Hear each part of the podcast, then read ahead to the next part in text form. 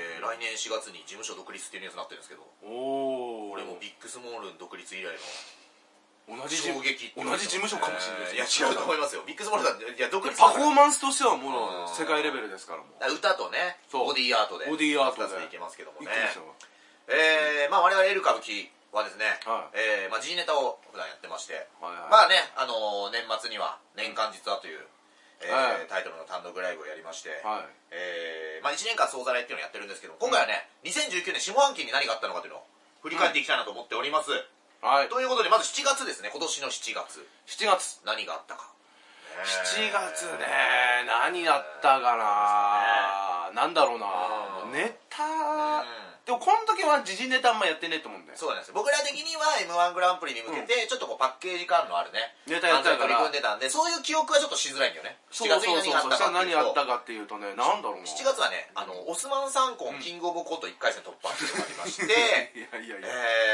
えーまあ大これ竹がさんとはいオスマン三コンさん とお医者さんのタレントさんうんお医者さんのタレントさんとオスマン三コンさんえーまあお医者三コンというコンおビ医者さん組みまして、まあ、ちょっとねコンビ名分かりづらいんですけど、はいまあねどういうコンビなのかってお医者さんコンというコンビを組みまして、はいはいなんとキングオブコント、うん一1回戦突破いやがー7月で同じ7月にもう1個ニュースがありまして、うんオスマンさんコンキングオブコント2回戦敗退という敗退これ7月のニュースになってます 7月で全て書式貫徹という7こと月でお医者さんコンはね、うん全てパッケージ化されてるん貫ですけ徹れどしてもましたまあこれがまあまあなお医者さん自分の病院を持ってるぐらいの院長さん大竹クリニックみたいなねそう名前なんですけどもそうですねその大竹さんがねこのニュースを僕らの配信で扱ったところを、えーまあ、リツイートしてくれたりいやーそうですよなんか忙しさが取れてやっと聞けるみたいな、うん年末にこう書いててはねやっぱりお医者さん忙しいんだなと、いいやーそうですえねー思うんですけども、うんでまあそれが、えーその、まあ、縁があって僕らの単独ライブのチ来ラていシただきでましてねオスマンサンゴさんの民族衣装とお医者さんの格好をして、うんで間に、B、白い BMW を挟んで煽り運転も全部こう網羅するっていう、えーチラシを作ったところ来ていただいてではいその大竹医師の隣にあのブラックサムライっていう黒人芸人を座らせるというギリギリの遊びをしてギリギリ放送コード OK のやはいはいつだはったんで大丈夫だったと思いますはいそのブラッいクお医者侍になったお医者侍にそのブラック侍もすごくて、あの A マッソがあのねあのいろいろこう炎上してる時にブ大ラック阪直美事件が大阪直美事件があってブラックサムライが昔撮った A マッソかのちゃんって可愛い女の子のツーショット上げて、僕のセフレですってツイッターで上げてるというねあれはねすごいね あれで誰時も事ネタですよ誰もブラックサムライを切れないというね あの切れないギター侍もうん引っ込んだと残念ギターを収めたと言われたギター侍のエピソード知ってる畑井奥さんの何昔中野 TW で畑トークっていうトークライブやって ました旗ヨークではなくもう一個もう一個旗トーク伊藤四郎さんを残念って切るネタをやった後に、伊藤四郎さんに謝りに行ったところ謝りに二度と来ないでくれ俺はそういうの嫌いなんだって言われてでそのエピソー舞台上がリアルであってほしいというねドああなるほどね伊藤四郎ね UWF 信者である可能性ありあまりすますね 多分ロープにね振っても戻ってこないない藤次郎さん はそのまま怒っちゃうことだねそうだねそうですよすごいね伊藤家の食卓だけはガチって言われたんです からねということだよそういうことが、えーありましてなるほどねあと7月はね、あの大仁田淳さんがあ膝の人工関節の手術から復帰して、うんえーやりたいことやって何が悪いんじゃっていう 名義がありました普通に開き直るわかるけど7回の引退と復帰を繰り返してるプロレスラーで、そうですねえーでも確かに大仁田の言う通りでやりたいことやって何が悪いんだっていのねそうまあそうでも一説によるとよ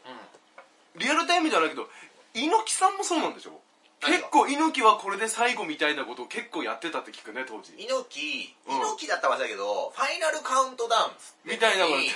あの1からシリーズ始ま ってる10ぐらいまでいってカウントアップしてくれカ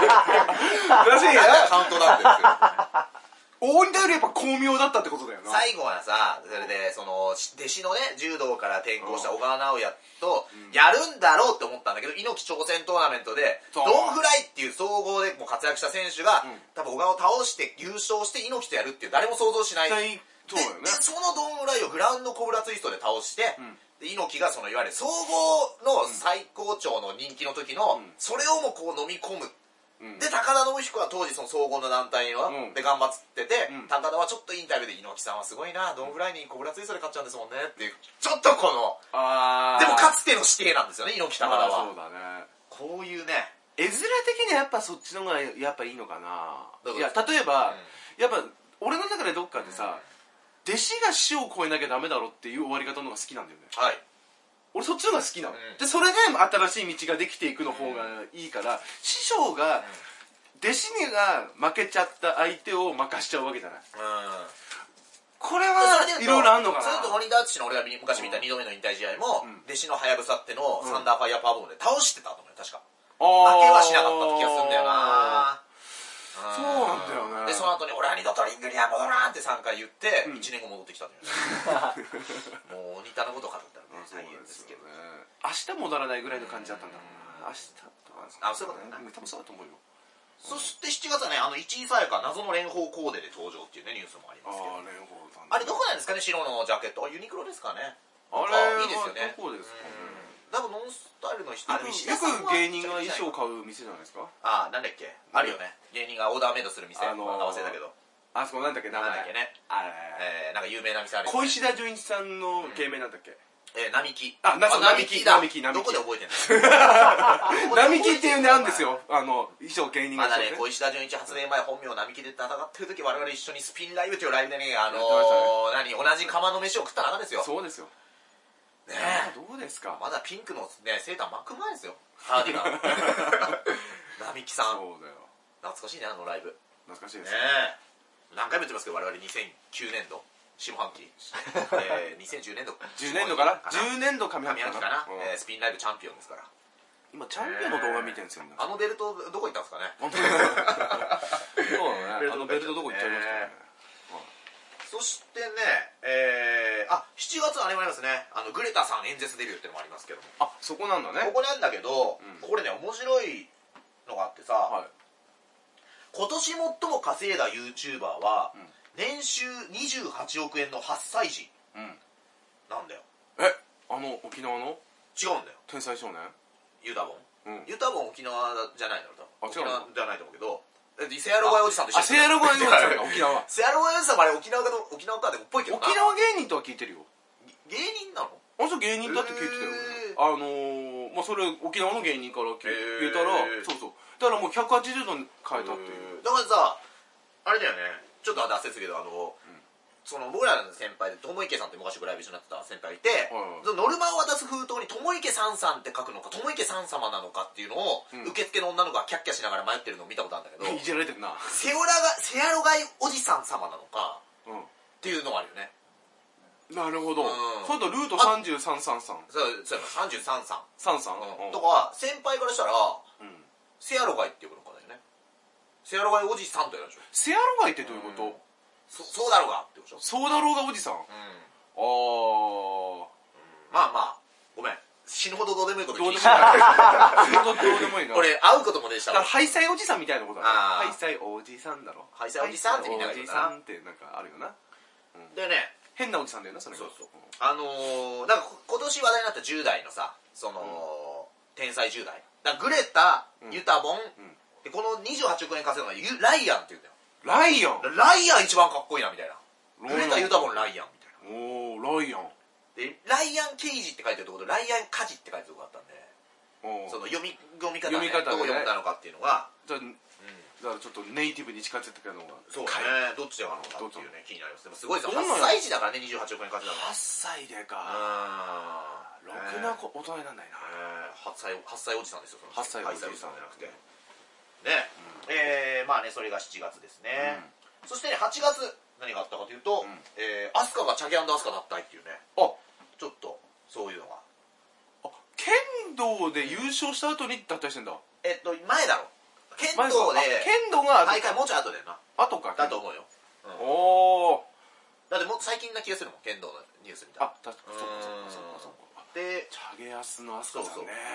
あとは長谷博元文科省、うん1年ぶりリーグでジャイアントスイング16回転っていう元気だね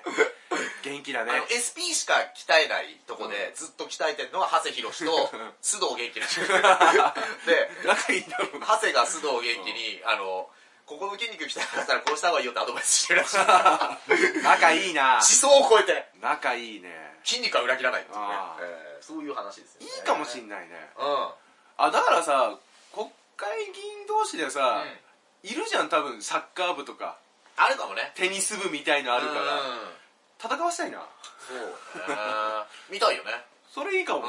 うなんだってどうせあれだろ閉会したらちょっと暇だろ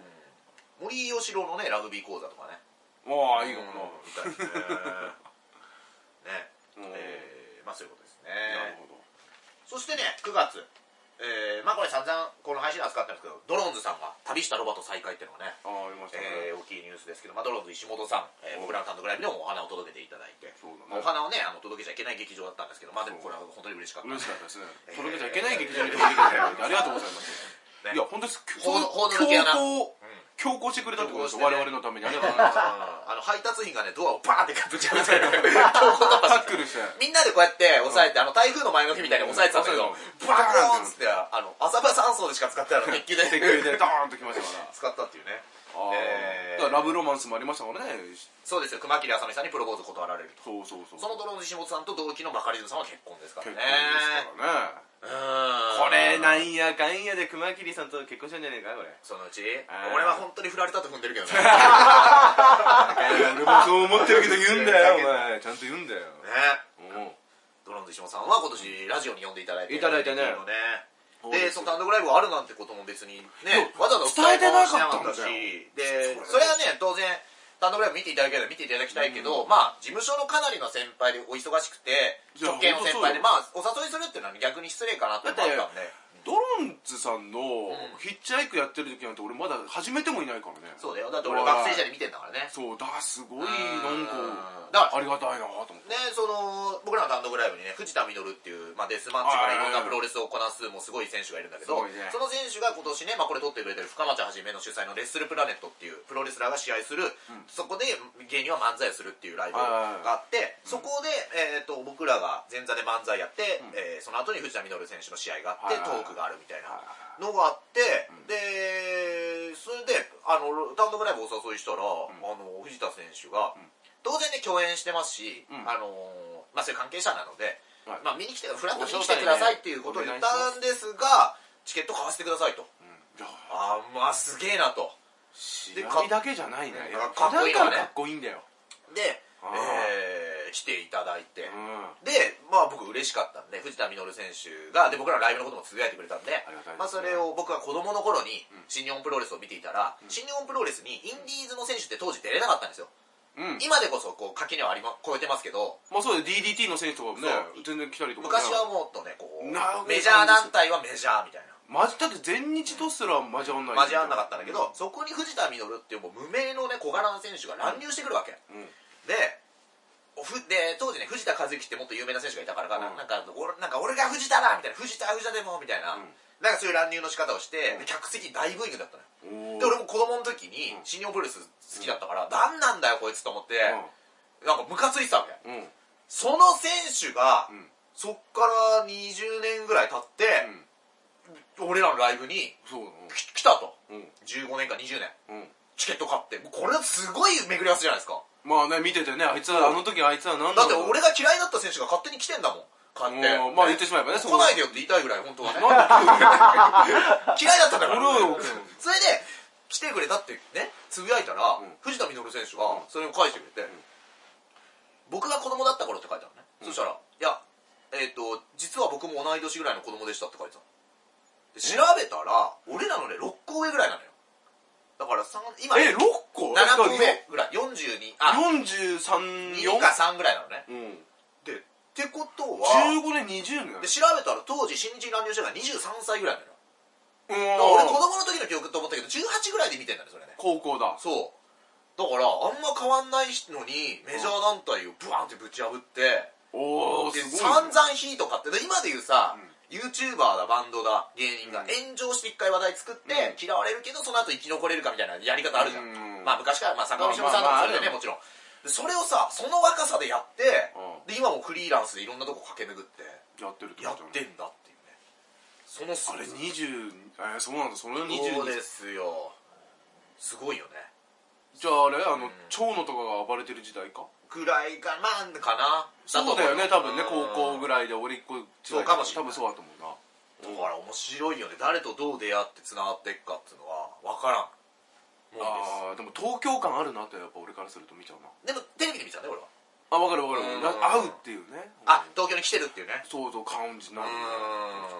でもまあね北海道だってもしかしたらさうんあの坂東太郎さんとか会えるかもしれないいやー痛いねあのスリムクラブに闇営業仲介した芸人坂東太郎誰が覚えてんだ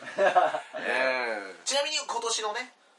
ファミレス美味しかったファミレスランキング38位、坂東太郎っていうね、まあって いうお店があるっていうのをそこのあラあンキングを扱った時に知ったというね坂東太郎という坂東太郎ですこれ一回お邪魔しなきゃダメですよそうですね、うんこれ扱った以上は扱った以上はそういうことが、はえーあるんですけどそしてね、えーああとね9月はね何があったかというとねグリーンの妹分、うんホワイティーン2から3人脱退っていうのもねこれ9月のニュースです ねいホワイティーン2 2号店から俺知ってるってことワンはあれですかね、俺らが子供の時見てた内村さん内村ホワイティーホワイティーがワンで、ツうんーなのかなよくわかんないけなんか電話投票やってたよねあれど。やってた、キャラ、ぜいろんねなね、 0130 012077の何番何番何あ番の、 123内村さんとかウドさんとかがいろんなキャラに扮してうん、コントをやる。そうそうで松千秋さんとかね。で、それを、なんか、どれが人気かっていうので、実際投票するっていう。当時まだ D ボタンとかないから。ないから電話でねそうそう末尾何番ですやりましたね。ありあまとはね、あの、三代目 CC ガールズから二人脱退っていうのもこの時期でいや結構ね、あ、三人かなうん結構脱退ブーム。したね脱退の仕方がでも一人二人じゃなくてちゃんと結束してやめる感じはしますねそうね、一人は確かに大変ですから。やっちゃうんだねなかなか一人だからもうでやめるってのはだ大体派閥できんだなということはなのかなあー確かに一緒にやめてるってことはねいやーそういうこうとだん私もきつくてさやめようと思うえ私ももつ一緒に行こうよみたい ななんでそのすんで可能性ながんでそのいらないあるかもしれませんねはいそしてえー、まあそれが9月ですか9月ねあとはねえー、10月ねはい10月は10月はねあの吉川晃司さんがはいえー、波平さんと同い年ですかっこ笑いってこれがニュースですね何もねえじゃねねえかで10月すは10キ月ッカー工事ねあのーさらば危ないデカでね、もう何回も喋ってるかなさらば危ないデカで屋形船の中でね吉川晃司がねあの悪役なんですよ、あのーなんかマフィアの役なんああ言ってただけど、そねこでもう、ま、明るいね上のね屋形船の電気を、はいシンバルキックでバリンって割って真っ暗にしてこうダダダダダダって襲撃が始まるというねあああれは吉川晃司ファンもねキッカーさんでも結構ドラマで見るなああそうですかあ二段蹴り一番うまいのは吉川さんですよ二あ段蹴りうん二段蹴りでしょあのシンシンバルキック 見かうんああ見るなそうですよ結構白髪のキッカーさん見るとちょっと俺ショック受けるかっこいいけどな俺はあさらばライデカで見たからかっこよかったああねそうえそのそれ悪もい白髪白髪悪い役が似合ってるよああそううんあ俺下町ロケットなんかなあれああのめぐみととしあきさん主演でしたっけあれ下町ロケットねあれ確かあーキッカーさんだと思うな懐かしいね北国ミサイルつってボケましたねそうだねああーりましたね今ボケじゃなくなりそうになって怖いですけどねあとはね10月ですか、えー音楽ライブの出演者がね、えー木下ゆきなの代役に森久美子っていうねあこれはねこれこれははね僕はねプレゼンツですけど僕プレゼンツですけどうんあの芸能界にはいろんな椅子があるとはいはいはでこのタレントがいなくなった後で次誰がいルイージ座るんだってやつよねルイージタレントでいわゆる座ると思った時にうん木下ゆきなさんが欠席した後に森久美子さんっていうのはどういうことだというそうそうそう私の疑問がちょっとこうさ、んあのー色黒系のねタレントが欲しかったのかなちょちょっとこうな茶んか色い感じのね森久美子さんさん最後テレビで見た時コロッケかなんかあげてたなあ本当うんなんか料理がすごい得意みたいな俺最後でテレビ見たのはね花丸マーケットであのマーケット、うん俺中学の時かなごきげんようで心霊の話してたのそれ最 だいぶ後前だなかはな最後最後かないじゃないと思うな森久美子さんね怒られるでもインパクト強いよねうん森久美子さん霊感があるんだよねあね江原さんとかも霊感あってあの体型でこう歌もうまいみたいななんかあるのかなああんのかなうん見えんのかななんかねあるのかなと思いますけどあと11月ね、えー、安藤夏結婚ですよああこれが11月の安藤なっちゃんねえおめでとうございます安藤夏が、えー、もともと介護のバイトをやってて、うんでお相手が介護職の、うんえー男性だった、んまあこれは偶然なんかバイト先じゃなかったみたいなんだけどねなんのねあー介護職の人と知り合ってこう結婚したらしいんだけどもあーすごいねえーなんかねあの昨日ねライブで一緒になったこの前一緒にねライブ一緒になったマッハスピード5速球のね、うんえー今年の1月にビートたけし杯っていうのを優勝してる、えーあー水道橋博士の元運転手のガンタ君その相方の坂巻君がはいはい介護のバイトずっとやっててなんだったらね安藤なっちゃんとかと俺らもう一緒にライブ出てるうん中だったからね、坂巻くんがね結構なメールで結婚おめでとうって来たらしいよね あんだけライブでつるんでて介護のバイトって言ったらお前じゃねえのかっていあうとねあーなるほどうねあそうーいじられたとんまあ思った人もいいんだろうね実際にあーでもまあ確かにげまあうちうちでだってだっえてる仲いいわけだからさ、まあそうだうねん言ってもうんねはいはいはえー、ねい11リーダーだけじゃ優勝だよビートだけじゃ優勝だよ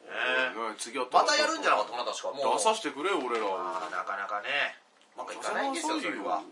だってビートたけしさん特番もねやっぱりなかなか、んあれもね m 1のギャオとかでね結構はあの面白いやつが拾われてるっぽいねああそうなだんだ悔しいそれは無理よ俺ら3分のとこ2分しか映ってないんだからあれ本当に、ね、なるほどなテレビもなかなか出れないのにお前ギャオも2分しか出れない感じで、出てるなギャオもギャオもだけどなのかギャオさんねまあちょっとねありがとうございましたいねつもありがとうございます来年ねちょっと頑張っていかな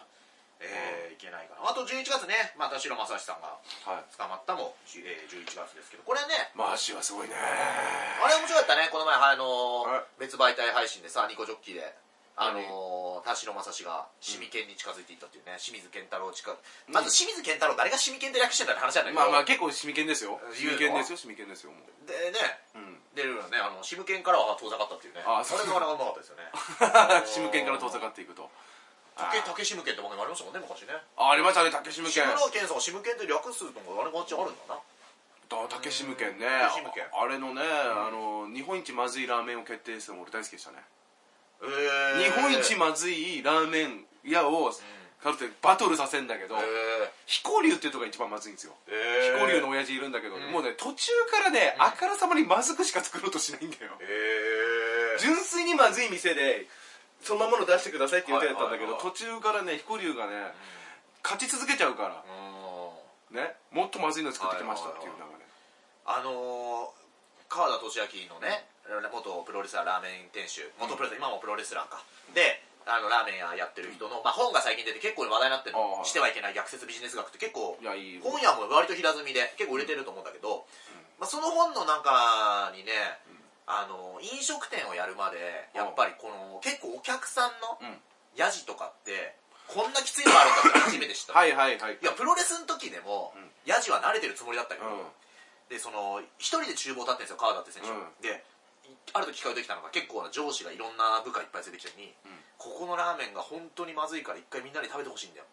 でえ厨房で聞こえながら一生懸命出汁から何からやる俺の気持ちみたいな本にー出てくるわあけー嫌なやついるねそれは嫌だねででさすがにうんこう、さでも店に人数分頼んでくれたからもさすがに作って、うんあそれはそうだでよこう一言だけね、すいませんねまずいラーメンで」って言って出したと、うんそしたら普通はさ、んなんか「あーってなるのに、うやっぱそういう人って鈍感なんだろうね、ほらまずいだろって言われた らなんちゅういやーね、うんそういうやついるんだよねいるんだよそういうの昔天下一まずいラーメン屋っていう看板出してたのね、店があんの俺の知ってるところででまずいが逆さじになってるああ逆にしてるねその店の名が天竜っていうねああくしくも川田の師匠天竜ですけどまあね、、いや、まあ、くしくもというか、まあ、お前引っ張ってきたんだけ どさ、お前が引っ張ってくれこるこ。繋がってくるんですよねいや、話でがもすごいよね。川田さんのね、ラーメン。一回食べてみたいねもうちょ成っと城そう学園駅だってアクセスがもうちょっといければ俺も ね、いけるいやだからけどね BMC 帰りとかいいじゃんあのそちらあ大あ、倉そ近っいからかそっか。まあ、それやったらいけるな。成城学園から徒歩20分だし あでもそれそれも大丈夫だ。あえてその立地にしてるでしょあ俺もドラクエウォークあるからあの大丈夫だ。歩くことにああ、いけるわ。造形が深いうんああ、いけるわ。それだったらいける。いけます迷子になるんだよ。あ歩いて20分だと、俺地図ないっていうか、ドラクエウォークないと絶対迷子になるんだよ。はいはいそうねダメです、それじゃ。そして12月ですかはいえーまあ金太郎がね0歳の時の記憶があること告白ってのもあります けども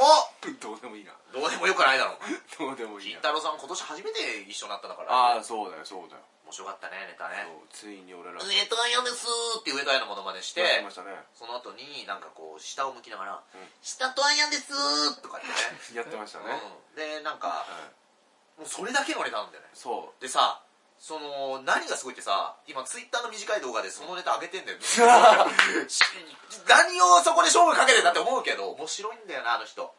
ピアノ弾いたやと知恵ですってやればって言ったらうん採用しますっつったんうでんしてなしてるかどうかって俺しこてれからないと思います俺チェクックしますツイッターでしてないと思いますちょっとやってなかったもああ見えて頑固なタイプ うねでも優しい人だったね優しいやつじゃうなんいなんかな言ったんだよなその日なんか言ってあの EXIT の兼近がどうこうとか言ってオープニングトークでさうんなんか忘れちゃったけどうまいこと言って俺がこの現状から EXIT したよみたいなやつさあはい、ああのその後金太郎さんにね「木村さん今日よろしくお願いします」とか言ったらさ「オープニング見てました!」座布団100枚って感じですっていう 言って座た布団100 100枚枚フライングゲットですよもうもらいましたねああすごいよだってあれもさ金太郎さんがその上戸彩のネタ動画上げたのもこの前の m 1グランプリの決勝の日に上げてたからね上戸彩さんが出てたからあもうあバズりの女王ですよなるほどねすよやっぱなんかいここ出しどころっていうのみんな考えてん考だえねてるでしょバズりまくりすぎですよ本当にああバズりまくりすぎ ですよああさあまあそんなとこですかねもう12月は12月ビーチサッカーワールドカップ日本4位とかありますけどねあビーチサッカーね俺はねたまたまねあのー、ゴーイングで見てて俺がうんあのそのニュース扱ったのが監督誰ラモスでしょあやっぱまだラモス監監督誰ラモスでしょです よ今でしょ監督誰でしょラモスルイでしょですよルイでしょルイでしょなんだけ監ど督誰のラモスルイ現役ですわブチギレーザー何回白いキャップベンチに叩きつけた のやっぱねかっけえねあうあん今のあれだね小学生ぐらいに見てほしいよねラモスをね俺らが小学生の時に見てたセルジオ・エチゴみたいな感じじゃん、あなるほどあもうセルジオさんがやっぱもうちょっと今こういや俺らが小学校の時見てたらラモスルイなんじゃないもう まんまか今もラモス かセルジオはさちょっと角度違うよなんか、うんど俺が知ってるセルジオさんってもう、うんスタジオでコメントの方なんだよ、ああだから厳しい意見ね、言ってうん、る張本系なんだどっちかっていうとあそっかそっかそっかうんラモスはちょっと、あのー肉弾戦だあれだ松岡修造の怒りバージョンそうだなあうんあかっこいいよなすごいなラモスルイねうんまあまあまあ今年はそんなとこですかねそうですねまあまあ細かくいくとね今グランプリがどうだったとかねランタッチャブルさん復活とかまあありますお笑い的にもあるんですけどねそれはもう他のチャンネルで見てくださ他いのチャンネルで、えーまあ、他の配信でもね取り上げられたらいいかなとはいお願いします思っておりますということでねまあじゃあちょっといつもねここで「ハッシュタグいるラジ」というのを募ってるんでそれを一つね、うんえーご紹介したいなと、えー思っておりますはいじゃあこれですさあこれですかねはいえーあ m 1の話だえーテンプルさんですね、m 1王者ミルクボーイのすぐ下の記事の見出しこれねとある新聞をねこの人が写真でえー上げてくれてるんですけどその下の見出しが、大黒摩季がうんマーク・パンサーに「素敵な人紹介して」と言ってるという、えーやつなんですけども、うんまあ、大黒摩季さんが離婚したっていうのがねはいちょはいはっと前ニュースというかなっててさ、いはいはいだから「ラララ」でしょやっぱ俺らも大黒さんといえば他にもいっぱい曲がねあるんだけどありまますよあ、俺らは知ってるっていうかさすぐまあにまあまあ一番のね僕の好きなうん一番好きなドラマそう「アジイチモンメの」ってあことですそっか僕の一番好きなドラマそうだだからこれ思い出したけど俺つぶやこうと思ってもなんかやめたのが「リリリ」ってつぶやいて、リ離婚につなげたかったよ ね「リリ離婚」っていうのねやめといてやめといてよかったですねいやーいい判断したいい判断ですそれやめといて正解ですよそのねリスクの話で言うとね、なんかクリス松村がなんだ何の番組かなマツコさんの番組かなんかで、うんその薬疑惑がねネットかなんかでこう持ち上がってんだって誰のクリス松村のだから痩せてるでしょ結構痩せてきてるあ笑っちゃったねそあのラクダなんてあだ名つけられたのかな昔ね、うんそれなんなんつったかと思ってたのうん薬松村なんて冗談じゃないっ つってそのカタカナで薬松村っていう表現面白くてさ薬として違うこれいいねないやあれ面白かった、んかネット民に言われそうなことをもう瞬時に自分でもうそうだね薬松村ですクリス松村のニュースあれだからねあぺこぱもう何回も喋ってるけど、ぺこぱの松陰寺太夫くんうんクリス松村に似てたんじゃなかった確か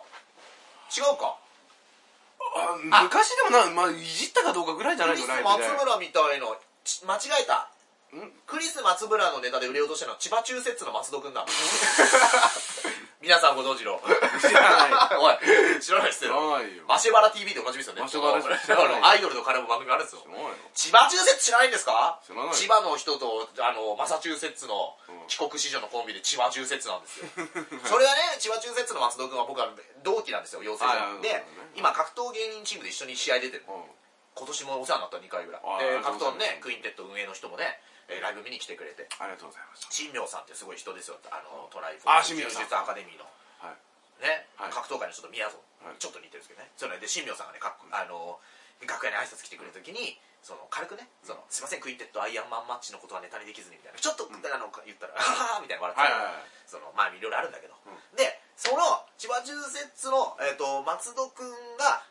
一回ね僕の道場に練習来たんだよそのクインテッド出るっていうので、はいまあ、特別にこうみ特別にまあ一回ぐらいやったらっていうので、はいはいはいあので稽古に来てくれて、はいでその時にあのー初めて会ったうちにいる会員さん、うん普通に格闘技をたしなまれてる、うんえーおじさんと喋る時にうんうん「あ芸人さんなんですか?」みたいな「あ千葉中節なんていうコンビでやっててあ千葉とマサチューセッツのコンビなんですか?」みたいなおろあこれすぐ伝わる良さってあるなっていう話